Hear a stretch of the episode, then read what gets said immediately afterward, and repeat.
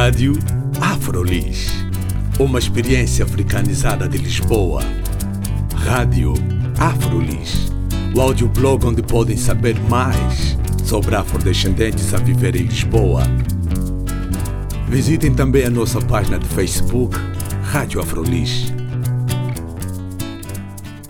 Olá, bem-vindos e bem-vindas à Rádio Afrolis. O meu nome é Carla Fernandes.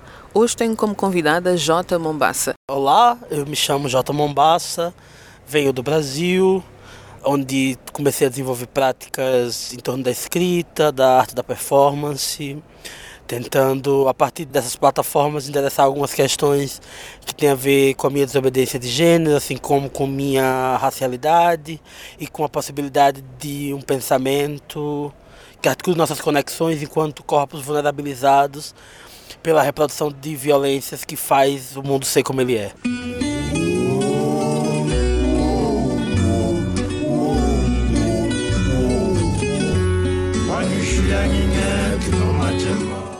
Em relação à sexualidade, tem a ver tem a ver precisamente com o fato de eu me enquadrar num plano da não heterossexualidade, não ter práticas de vida e de sexualidade, de desejo de afeto do marco de heterossexuais, mas que passam também como desobediências de gênero, no sentido de que eu confronto os padrões impostos para o meu corpo como os padrões de masculinidade impostos ao, ao, meu corpo. Quer dizer, a ideia de que meu corpo ter a anatomia que tem, por ser o corpo que é, ele tem que ser um corpo masculino, ele tem que se identificar como homem. Então eu, eu tendencialmente transito para fora da masculinidade é, obrigatória, tentando construir uma outra prática de vida, uma outra prática de corpo, outro modo de ser, de estar no mundo, que já não passa pelaquela norma que foi imposta ao meu corpo. Ou seja, tu acabas por te deslocar do que é o chamado norma.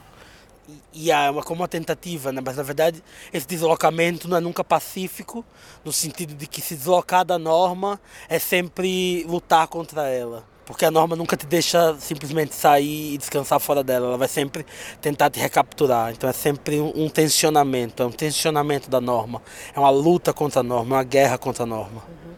E essa tensão também agrava-se pelo facto de seres uma pessoa negra. Em grande medida, quer dizer, ela, ela é atravessada pela, pela minha racialidade, pela minha negritude. Ela é atravessada na medida em que o meu corpo é marcado também dessa maneira, que também vai implicar uma outra relação com o meu próprio gênero. Quer dizer, que a relação dos corpos negros e racializados de modo geral com o próprio gênero não é feita no mesmo marco da, daquela que os corpos brancos. Então também a desobediência de gênero, também a transgeneridade, também esses trajetos, eles vão, ser, vão estar implicados por outras forças.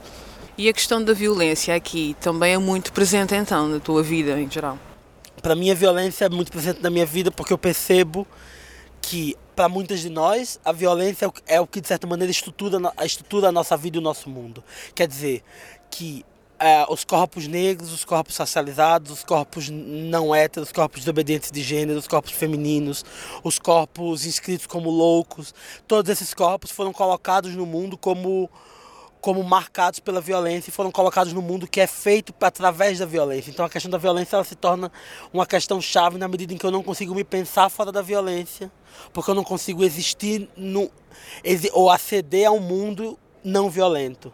Quer dizer que a, a possibilidade de aceder a um mundo não violento, a uma posição não violenta, ou a um lugar onde você está isenta da violência do mundo, é de fato uma posição de extremo privilégio e que um privilégio que foi otorgado a pouquíssimas, a pouquíssimas pessoas no mundo, afinal. Essas pessoas que são consideradas a norma. Exatamente, essas pessoas que são consideradas a norma, mas para manterem o status de normais, elas têm que continuar trabalhando pela norma. Então, na, na medida em que uma pessoa é considerada norma tenta fazer o trabalho inverso, ela também vai descobrir que ela não vai conseguir porque a norma tá, tá ali puxando para esse trabalho. Ou seja, é um sistema em si que é o sistema em si que impede que se saia do que do que é a norma, o chamado norma. exatamente, é como que a norma, a norma é como se fosse esse ideal regulatório, um ideal que regula, que controla, que modula a, as formas de viver e que está sempre atraindo para si e que está sempre chamando é, está sempre tentando fazer com que tudo se volte em sua direção e que não, não se volte para outros lados. Então a norma opera meio como esse ideal. A gente pode descrever a norma. A norma é a branquitude, a norma é a masculinidade cisgênera, ou seja, aquela masculinidade considerada natural, considerada normal. Então a norma são essas posições.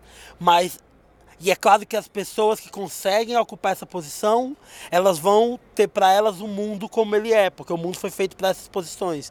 Em compensação, elas vão ter sempre que trabalhar pela norma. Elas são simultaneamente beneficiadas pela norma e capturadas pela norma de uma maneira que elas também não conseguem escapar. Então não é como se se a norma fosse boa, é como se, se elas estivessem lá na norma. Ninguém nunca tá a, a, o ponto da norma é que ninguém nunca chega lá. É uma, é uma posição idealizada. Exatamente, é um ideal, mas é um ideal regulatório. E é um ideal que, que te beneficia à medida que você luta por ele. Uhum. Mas é claro que as possibilidades de lutar por ele ser beneficiado são também marcadas. São também. Uh... Marcadas por gênero, por raça. Exatamente, são marcadas por todas, eh, todas essas categorias. A possibilidade de aceder à norma é sempre um trabalho, sim para qualquer corpo. Mas a possibilidade de realizar esse trabalho de maneira com sucesso, essa, essa possibilidade é otorgada especialmente a alguns corpos e não a todos. Então, quer dizer, desde a branquitude, aceder à norma é sempre a possibilidade mais viável. Desde a heterossexualidade, aceder à norma é sempre a possibilidade mais viável. Quando você não está nessas posições, você pode lutar nessa direção, e muitas de nós, muitas vezes, somos capturados nesse sentido, e mesmo que a norma não trabalhe por nós, nós trabalhamos pela norma o que é irônico e dolorido e tudo mais, e contraditório, mas o ponto é que não importa, para muitas de nós não importa o quanto trabalhemos pela norma, a norma nunca vai nos beneficiar como ela beneficia aqueles que ela entende que estão mais próximos dela que foram os que, que a construíram, ao cabo também. exatamente, né? Que foram esses sujeitos a partir dos quais esse ideal de norma, esse ideal de mundo foi construído. Quer dizer, que a norma, falando assim, ela parece o ideal, uma coisa transcendente, uma coisa que está acima de nós, ou que, ou que opera sozinha. Não, ela, a norma, ela, ela advém de fato de um projeto que é esse projeto que é a modernidade, que é a modernidade é a colonialidade e é também a supremacia branca, né? Quer dizer, é justamente esse projeto de muitas cabeças né, esse corpo de muitas cabeças que tentou constituir o mundo como espelho da norma. Pelo que tu acabaste de dizer, nós temos pelo menos dois conceitos que podemos tentar desenvolver agora, não é? A questão do lugar, que nós ocupamos, eh, falando de, dessas categorias de raça, género, por exemplo, a questão do lugar e a questão das relações de poder que depois acabam por se refletir dependendo do, da posição ou do lugar que tu podes falar ou agir. Eu gostava que começasses pela, pela questão do lugar de fala e depois como é que o lugar de fala poderá ou não ah, influenciar a tua esfera de ação dentro do que são as relações de poder. Eu acho, para falar de, dessa dimensão do lugar, eu acho importante considerar. É, é, é, sempre um trabalho contraditório, que a gente tem que considerar duas dimensões contraditórias para pensar o lugar. Uma é que os lugares se movem. É que, embora a gente seja marcado e colocado num lugar, nosso corpo se move. E a, a movência do nosso corpo muda a nossa posição, ou desloca a nossa posição. Então, é preciso falar da posição, nessa, mas também a gente não pode assumir só a perspectiva do deslocamento e falar só do lugar que se move. Como se também muitas de nós não tivéssemos. É, por muitas vezes atadas, capturadas pelo nosso lugar, escritas de maneira violenta no nosso lugar. Okay. O lugar que se move no sentido de quê? De uma identidade que está em transformação? O lugar que se move quando tu pensas, por exemplo, eu venho, eu venho, eu venho do Brasil. Na medida que eu venho, que eu venho do Brasil me desloco para esse contexto que é o contexto de Lisboa, o meu lugar, o meu lugar é deslocado, a minha posição é deslocada. Uh, eu já ouvi falar, ser negro no Brasil não é a mesma coisa que ser negro na Europa, por exemplo. Esse também é um deslocamento da identidade negra de um espaço para o outro. Sim, porque se a gente, se a gente pensa no Brasil, é que é um, um, território que tem um projeto de mestiçagem, que se confunde ao projeto de embranquecimento, quer dizer, uma política pública, um projeto eugenístico que teve lugar ali, que era o projeto de tornar um país um país mais branco e que produziu, pessoa, e que produziu pessoas denominadas mestiças, ou que eles chamam de pardas, que estariam. Né, que é, quer dizer, é um, é um, país que produziu um, um tipo de negritude que é, que é relativamente particular àquele contexto. Então o que acontece é que, tipo, quando tu te deslocas, tu te tornas negro de outra forma e tem muita gente que se desloca do Brasil para cá e percebe que também não é branco. O que também é uma coisa que acontece muito. E o que também significa que No Brasil, por exemplo, aquilo que a gente percebe como branquitude é um tanto mais elástica e um tanto mais matizada por diferenças do que o que a gente percebe aqui. Há pessoas que no Brasil ocupam efetivamente a posição de pessoas brancas. E que quando chegam aqui já não conseguem mais ser lidas da mesma maneira. E elas vão lidar com essa contradição. Então a posição do, da branquitude no Brasil não é tão inequívoca quanto aqui na Europa, em que a gente olha o branco e a gente vê as marcas radicais da branquitude, quer dizer, do projeto da branquitude, ela encarnadas naqueles corpos. E, e não só e não falo só de fenótipos, mas falo de subjetividade, do acesso a uma ideia de propriedade, do acesso a uma ideia de sujeito, do acesso a uma ideia de direito, que no Brasil, mesmo pessoas que no Brasil são embranquecidas ao ponto de tornarem-se brancas para o contexto brasileiro, que elas ao chegarem aqui elas não vão conseguir aceder da mesma forma. Então elas lidam com essa contradição que tem a ver com esse reposicionamento no mapa também. Tem a ver com a vinda para esse continente, por exemplo. Isso muda bastante. E isso é só um exemplo, talvez o um exemplo mais alegórico, mais fácil de entender desses deslocamentos. Mas a verdade é que na vida a gente passa por muitos deslocamentos desse tipo. Em que nossa posição, por exemplo, a gente, uh, à medida que a gente passa pela academia, a nossa posição também muda. Em, em term... Quer dizer, a gente vai lutar para falar ainda, a gente vai ter que estudar epistemologia para falar, a gente vai ter que convencer o mundo dos brancos de que a epistemologia que eles criaram é uma furada. E a gente vai precisar fazer isso aprendendo a falar na língua deles em alguma medida. Mas isso também desloca a nossa posição. Ou seja, o lugar de fala então não é estático. Que era isso que nós estávamos a tentar eh, Exatamente. enfatizar. O lugar de fala não é estático e é possível afirmar isso desde as nossas posições eu pelo menos me coloco como um ativista do lugar de fala, como uma pessoa que, que acredita e aposta no lugar de fala como uma ferramenta política importante nesse momento da história, para a gente lutar contra certas coisas que continuam ainda aqui presentes e muito doloridas, é necessário afirmar também que o lugar de fala não é estático, porque uma das críticas mais recorrentes feitas pela que, por aquelas pessoas que se recusam a pensar com, com os lugares de fala é justamente de que a gente, ao, ao falar em lugares de fala, a gente está afirmando posições estáticas. E não, a gente não está afirmando posições estáticas. Há uma consciência de que essas posições se deslocam. E é por isso que eu prefiro falar em posição do que em identidade, porque a identidade já pressupõe por si só um certo fechamento que a posição não necessariamente, que a posição é, é a posição ela, ela, já pressupõe um certo deslocamento. Então sim, o lugar de fala se move, mas as condições de mobilidade dos lugares de fala, essas são marcadas por dimensões muito concretas, quer dizer, os, eu estava falando do exemplo do deslocamento que, que, se dá quando nós acessamos a academia. Só que a possibilidade de acessar a academia não é uma possibilidade que teve sempre aí. É. Quer dizer, não é como se uma geração ou duas antes de nós as pessoas tivessem de fato acesso à universidade. Então, a possibilidade de deslocamento do lugar de fala, ela também é marcada por processos políticos muito densos, concretos e materiais que a gente não pode perder de vista. Então, sim, o lugar de fala se move, mas sim, ele é cravado em algumas posições por meio de violência também e de desigualdade.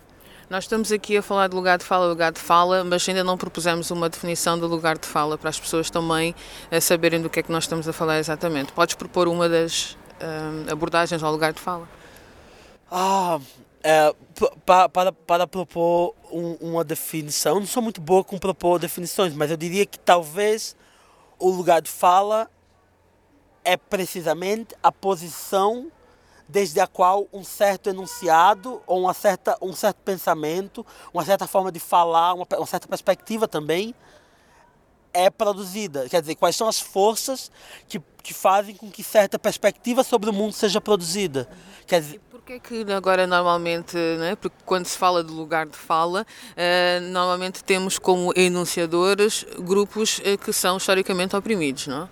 E porquê é que eles agora tentam mais apropriar-se dessa, uh, desse conceito? Esta é uma ferramenta que vem meio daí, quer dizer, a noção de um lugar de fala, a, a noção de um, de um saber situado, está muito marcado por epistemologias que são feministas, que são epistemo, epistemologias das pessoas, dos estudos feitos por e para pessoas racializadas, estudos feitos por e para pessoas do sul, quer dizer, a, a ideia de lugar de fala, ela aparece no campo da produção do conhecimento primeiro e junto com isso num certo campo político a partir dessas posições que vão, que vão tentar ali conf, tentar confrontar os mecanismos de silenciamento que circunscreviam esses lugares de fala lugar de silêncio.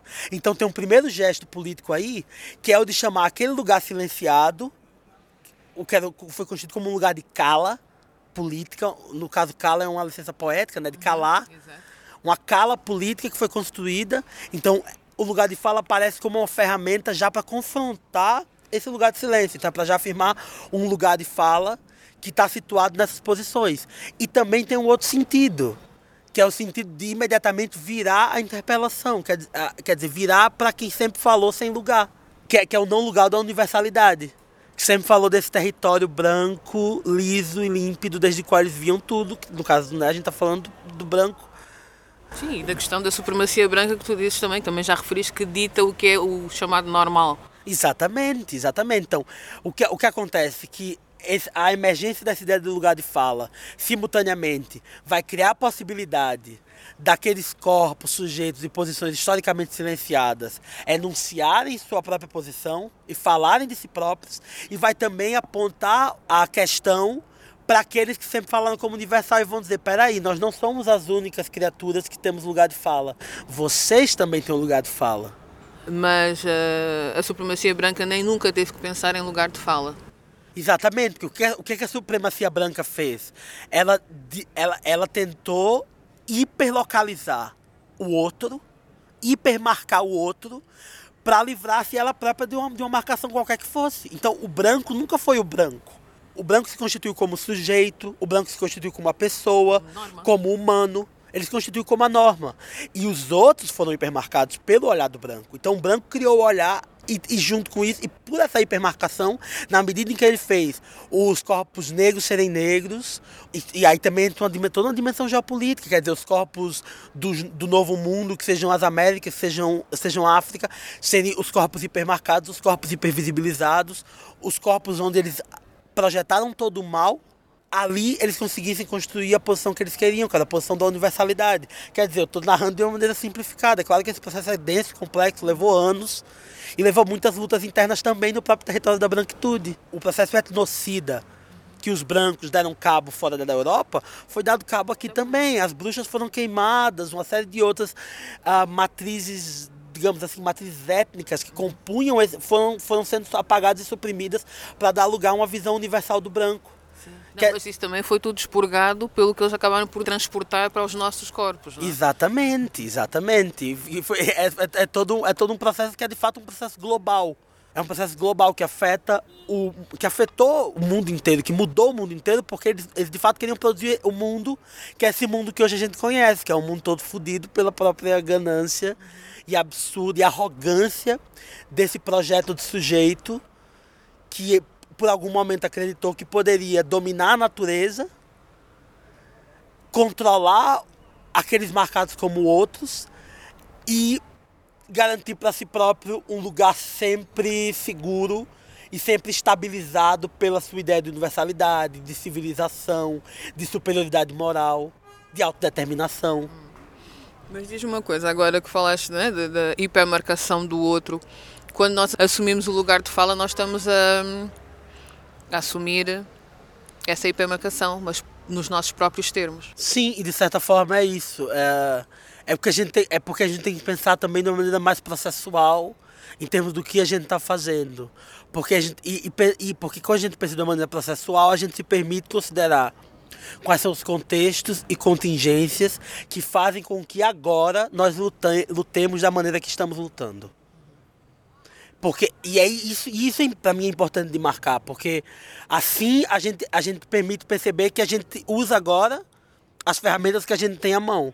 Essas ferramentas não são as ferramentas que a gente, com sorte, vai estar tá usando daqui a algum tempo. E a tendência é que a gente, fa que a gente coloque a luta em andamento para conseguir ir transformando as ferramentas e transformando os mecanismos de luta. O que é, o que é que significa para nós nos apropriarmos das marcações e das marcas, das feridas que esse processo histórico causou nos nossos corpos e subjetividades. Significa para nós reconhecermos que a gente não tem a possibilidade de retornar a um estado natural anterior à violência. A, essa possibilidade foi tirada definitivamente. A colonização é de fato uma marcação que ou a gente trabalha sobre a ferida para transformá-la numa cicatriz, ou a gente finge que ela não existe até o momento que ela vira hemorragia e que quebra tudo. Quer Sim, dizer, mantens a ferida aberta e simplesmente. Exatamente. O que a gente não pode fazer é existir como se a gente não tivesse sido ferido. O que a gente não pode fazer é criar um ideal ou uma outra, vamos dizer assim, uma outra norma de um corpo anterior à marcação, anterior à ferida e tentar voltar para lá, porque a esse corpo a gente já não vai mais aceder. O que não significa que a gente não tenha ancestralidade, que a gente não, pode, não possa recorrer à ancestralidade no processo de reconstituir uma nova posição, uma nova possibilidade, um novo corpo, uma nova história, uma nova coletividade daqui para frente. Mas a gente não pode deixar para trás o que está por todo lado.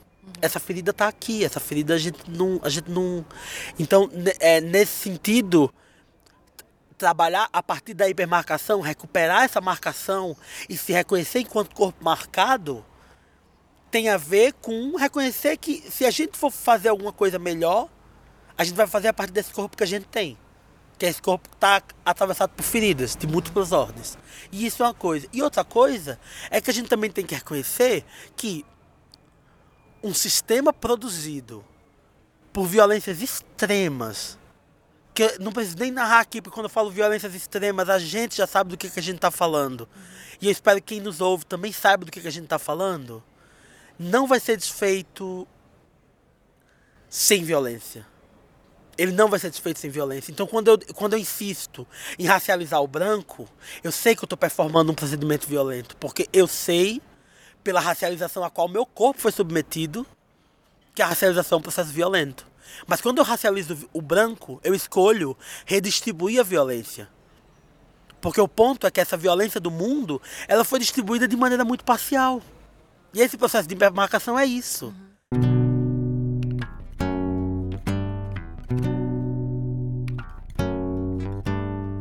Foi uma conversa com J. Mombassa, que vem do Brasil, onde começou a desenvolver práticas da escrita das artes performativas que refletem a sua racialidade, desobediência de género e as violências a que elas estão associadas.